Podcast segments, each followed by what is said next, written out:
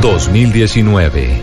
200 años del evento histórico más importante de nuestro país. La libertad, la independencia, tres colores que ondean libres bajo su soberanía. En Mañanas Blue, Colombia es bicentenario.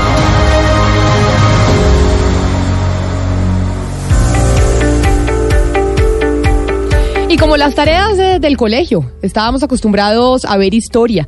Y aquí en Mañanas Blue, como las tareas del colegio, todos los miércoles hay un encargado distinto de esta sección, de la sección del Bicentenario. Y hoy le tocó a usted Doctor Pompo. Gracias a Dios e hicimos la tarea porque es la sección o de las secciones que más me gustan, Camila. Pues miren, en 1819, el 15 de febrero, eso suena lejos, pues fue hace 200 años.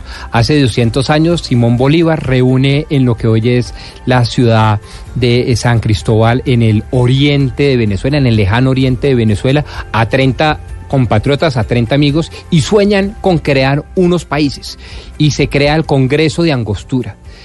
Una vez lo idealizan, lo crean, lo visualizan, dicen, bueno, ¿y ahora por dónde empezamos? Por la campaña libertadora.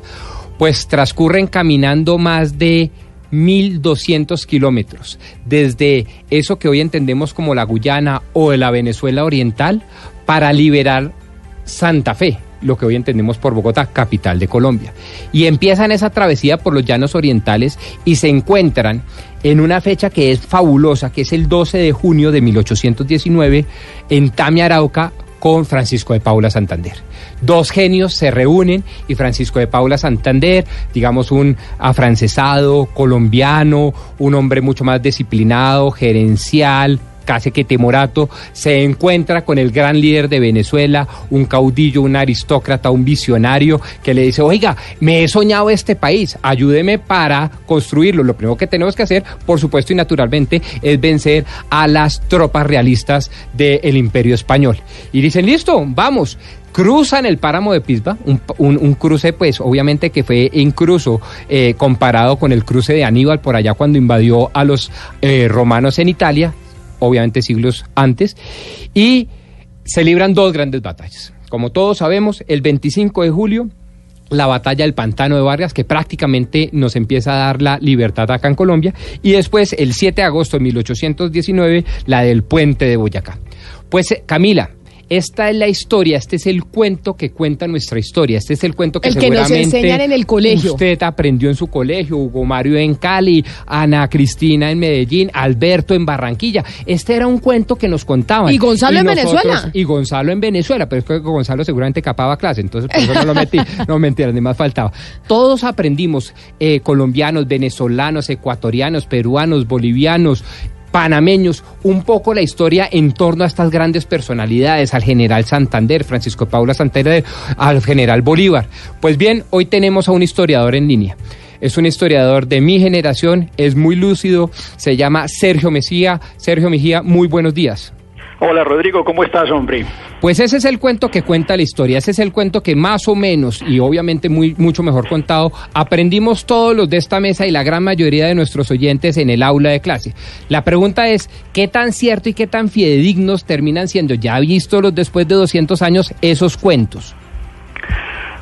Pueden ser muy fidedignos, la, la, la pregunta es qué tan suficientes, qué tan pertinentes sean y es un asunto que evoluciona con el tiempo. Al principio el cuento, digamos, que los niños deben saber, que se les enseña, eh, hizo parte de una historiografía muy temprana, cuando se empezó a escribir sobre esto. Y con el tiempo, con las generaciones, la, la historia se reescribe. Hoy en día han pasado cuántas? ¿Siete generaciones ya? Es una larga historia. Sí, quizás ocho o más. La de la reflexión sobre la independencia y la república es una historia ya bicentenaria, casi. Sí.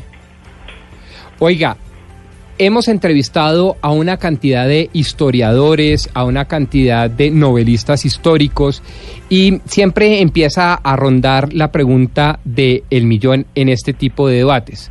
Esta historia que hemos aprendido durante tantos años y más de siete, ocho generaciones, como lo dice usted, es una historia parcializada, me explico, y lo pongo en cabeza de nuestros entrevistados, en boca de nuestros entrevistados. Es una historia patriarcalista, machista, de élite, afrancesada, que ha dejado por fuera, por ejemplo, toda esa historia sociológica de las escuelas de los anales que ven la historia de abajo hacia arriba de la construcción social en vez de las élites hacia abajo? Es, es, una historia con su propia historia, que ha evolucionado. al principio fue una historia reivindicativa, una historia muy patriótica. Había que defender a la revolución. Acuérdense que eso era un delito de lesa majestad y, se pagaba con la vida. Entonces, Restrepo, algunos acá en Medellín, dice que, que es el mejor de los antioqueños, el más útil que ha existido. Ministro de Bolívar en el gobierno de la Gran Colombia, como le dicen. Colombia se llamaba en realidad, escribió La Defensa de la revolución. Así hubo 150 años de historia patriótica, que es la que uno estudia en el colegio justamente, que terminó yo creo con un canto de cisne maravilloso con, en la época del sesquicentenario, cuando se cumplieron 150 años del 10, en, la década de 1960, y se hicieron muy buenas historias tradicionales. Pero sucedió una cosa después, desde los 70, y es que la nueva historia, la historia profesional, la de la universidad, le dio la espalda al tema se concentró en la estructura de la sociedad colonial, en los movimientos sociales del siglo XX sobre todo, y se olvidó en gran medida del siglo XIX y sobre todo de la independencia. Entonces quedamos con un vacío cultural grave. Eso se solventó parcialmente en los últimos 10, 15 años, gracias a una a la influencia de un historiador francés, un historiador francés menor, me parece a mí, no un gran historiador francés de esos que usted alude, a los que usted alude como de los anales, eh, François Xavier Guerra, de origen español, un tipo muy conservador, muy peculiar. Pero mire, profesor Mejía, déjeme, yo lo voy a interrumpir. y lo voy a interrumpir por lo siguiente. Hola. Y es eh, porque los oyentes están escuchando este relato suyo. Nosotros todos los miércoles tenemos Bicentenario para conocer la historia, porque a veces, eh, incluso en las aulas de clases, no se enseña de manera profunda y es muy importante eh, conocerla y este año que estamos celebrando el Bicentenario. Según le entiendo, lo que usted nos está contando es que la historia que nos conocemos es la historia que nos contaron los padres de la patria, nuestros, eh, el libertador y quienes, y quienes le siguieron a conveniencia para defender lo que ellos hicieron, pero no necesariamente es la historia real de lo que sucedió. Es un aspecto, es que la historia real es una un trabajo que se tiene que avanzar constantemente, generación tras generación. No existe una sola, tampoco existe un final de una gran verdad histórica que nos satisfaga a todos. Es un trabajo de generación tras generación. Hoy en día estamos en una reflexión muy interesante de tono político-cultural, eh, bajo la influencia de este señor que les decía, que a mí me sigue pareciendo que es muy restringida y no es para nada una reivindicación de las élites necesariamente. Ese problema, digamos, es es el que marca fundamentalmente la historia patriótica. Hoy en día no es así entre los historiadores profesionales, pero a mí sí me parece que sigue siendo una, una percepción limitada del problema, básicamente porque la nueva historia, los profesores de la universidad, Jaime Jaramillo Uribe y sus discípulos, no estudiaron el fenómeno durante una generación. Entonces tenemos ese vacío cultural, me parece a mí que estas ocasiones bicentenarias o estas conmemoraciones, esperaría uno que pongan el tema en boga, mucha más gente llegue y, y, la reflexión se multiplique. Los guerristas seguirán haciendo la historia así, la historia de los, de los abogados que hicieron esa revolución de oficinas del 20 de julio, y otras personas distintas darán una historia distinta, una historia social, económica, mucho más rica, con menos restricciones. Eh, profesor Mejía, si uno habla de, un relato que fue escrito por las élites y que, y que quedan esos vacíos de los cuales usted nos está hablando, eh, ¿cómo podemos reconstruir hechos que son lejanos o a qué tipo de fuentes acudir para empezar a, llenar ese vacío o a darle forma y a mostrar que son, eh, digamos, dos versiones que no necesariamente tienen que ser antagónicas, pero, pero que pueden ser complementarias? Mejor dicho, ¿cómo podemos arreglar esa falla? Y mientras más versiones haya, mejor. Yo no diría que hoy en día la, historiografía sea elitista, eso, creo que lo superamos hace un tiempo. Lo que nos falta es ampliar la mirada y recurrir más a, las, a una visión más completa de lo que es la República, en último término. La reflexión histórica es la reflexión sobre la República entre nosotros. Y la República hoy en día también necesita que la defiendan. Ya no es del rey, de los ominosos reconquistadores del ejército expedicionario. No, ya es de nosotros mismos, de sus ciudadanos y ciudadanos que con una educación histórica son mejor defensa de su república, votan mejor, es una masa crítica mucho mejor, controlan nuestros políticos mejor. Eh, La educación histórica es el tónico de la república, si ustedes quieren, es la, la gota homeopática, si prefieren. Pero entonces, eh, profesor Mejía, acá cada vez que tenemos un invitado, los miércoles de Bicentenario, como estamos haciendo también esta campaña para que la gente empiece a conocer eh, la historia, recomiéndenos usted tres textos, tres textos que valga la pena desde su óptica leer para conocer la historia de Colombia desde una visión distinta a la tradicional que hemos conocido en, eh, en los colegios.